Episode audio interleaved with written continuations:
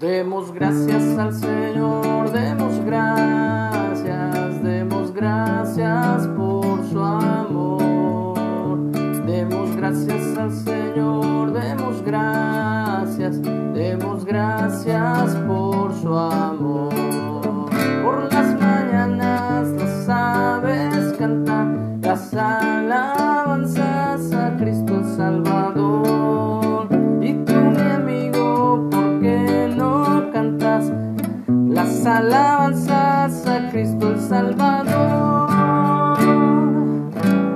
Hola, muy buenos días.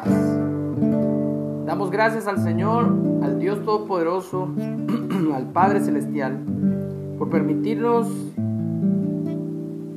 vivir un día más. Gracias Padre, te bendecimos, exaltamos tu nombre cada mañana, Señor, que nos permites ver un nuevo día. Estamos estudiando el libro de Hechos, vamos en el capítulo 7, estamos viendo la defensa y desgraciadamente la muerte de Esteban, uno de los diáconos, de los siete diáconos de la iglesia en Jerusalén, que fue uno de los primeros mártires en sufrir la pena de muerte por dar testimonio acerca de que Jesús es el Señor. Entonces viene hablando de la historia de, de la familia de Jacob, de Israel, cómo entraron a Egipto y cómo los esclavizaron y cómo Faraón, este rey, usando de astucia con nuestro pueblo, dice, maltrató a nuestros padres a fin de que expusiesen a la muerte a sus niños, para que no se propagasen. Es lo mismo que están haciendo hoy los mismos emperadores, el mismo anticristo, el gobierno mundial, eh, estableciendo sus ideologías de género y sus asesinatos a bebés, aún dentro del vientre, es decir, los abortos. En aquel mismo tiempo nació Moisés y fue agradable a Dios, y fue criado tres meses en casa de su padre.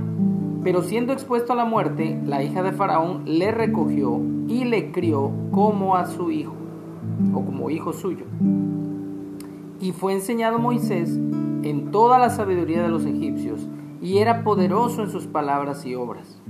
Cuando hubo cumplido la edad de 40 años, le vino al corazón el visitar a sus hermanos, los hijos de Israel, y al ver a uno que era maltratado, lo defendió, e hiriendo a un egipcio, vengó al oprimido.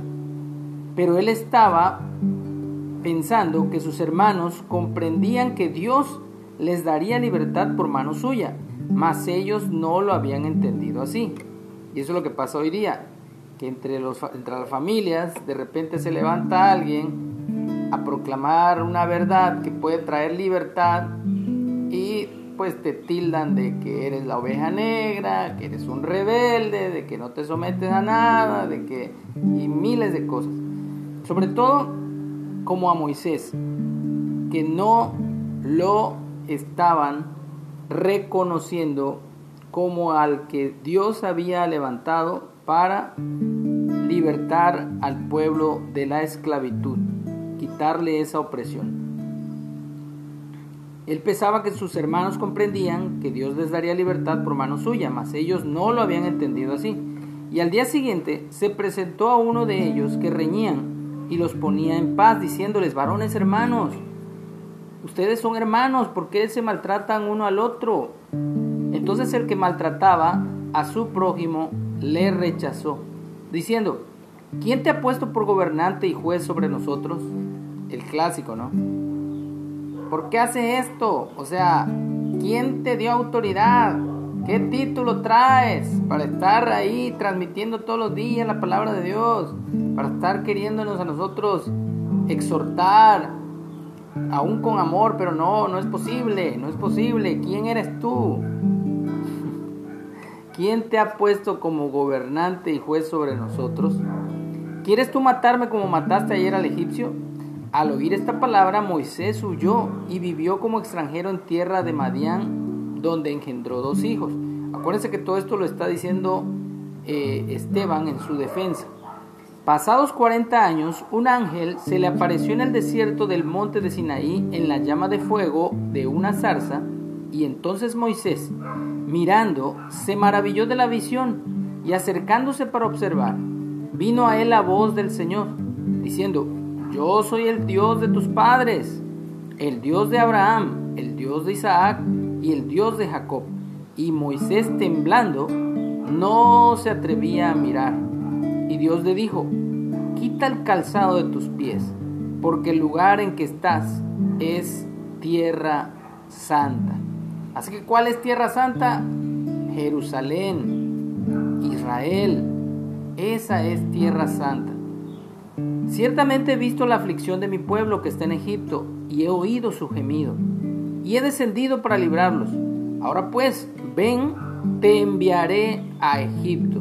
Y esa palabra enviar es precisamente la palabra apóstol en griego, que muchas se ha hecho popular de 40 años para acá a la fecha, sobre todo en iglesias evangélicas, donde ha habido un montón de personas que se autonombran apóstoles o enviados, pero sabemos que son enviados no muchas veces de Dios, sobre todo cuando se enfocan mucho a hacer a la a, a, fomentar el pensamiento de riquezas materiales y de que tenemos que tener millones en nuestra cuenta de banco para estar realmente bendecidos. Entonces, esos no fueron enviados por Dios, sino fueron enviados por alguien que no es Dios. A lo mejor sí por otro Dios, pero con D minúscula, por el Dios del dinero, por Mamón. Entonces no son apóstoles, son seguidores de Mamón. Pero aquí Dios envía a Moisés, a este Moisés, a quien habían rechazado, diciendo, ¿quién te ha puesto por gobernante y juez? A este lo envió Dios como gobernante y libertador por mano del ángel que se le apareció en la zarza. Este lo sacó habiendo hecho prodigios y señales en tierra de Egipto y en el mar rojo y en el desierto por cuarenta años. Este Moisés es el que dijo a los hijos de Israel, Profeta os levantará el Señor vuestro Dios de entre vuestros hermanos, como a mí, a él oiréis. Este es aquel Moisés que estuvo en la iglesia en el desierto, con el ángel que le hablaba en el monte Sinaí, y con nuestros padres, y que recibió palabras de vida que darnos, al cual nuestros padres no quisieron obedecer, sino que le desecharon, en sus corazones se volvieron a Egipto. Hasta ahí vamos a leer, pero esto es lo más importante, que las palabras que Dios le dio a Moisés para el pueblo de Israel o para la iglesia, son las mismas palabras que Dios le dio a Jesús para que nos diera también las mismas palabras de vida eterna. Pero ahora estamos nosotros escuchando las palabras de vida eterna y ahora nos toca a nosotros decidir si obedecemos o no obedecemos, si actuamos como actuó la iglesia en el desierto, no obedeciendo, sino desechando las palabras que venían a través de Moisés pero que eran palabras de Dios. Así hoy Dios nos está usando a cada uno de los que estamos transmitiendo, compartiendo, predicando, evangelizando, llevando por cualquier medio esta palabra de vida y Dios es el mismo. Las mismas palabras de vida que le dio a Moisés en Sinaí fue las que Dios nos dio a través de su hijo Yeshua y él es el profeta que dijo Moisés que había de levantar Dios entre sus hermanos. Así que a él hay que escuchar. Así que esa es la parte que nos toca, escuchar y obedecer las palabras de vida que Dios tiene para nosotros. Así que demos gracias al Señor, demos gracias, demos gracias por su amor gracias al Señor, gracias por su amor. Por las mañanas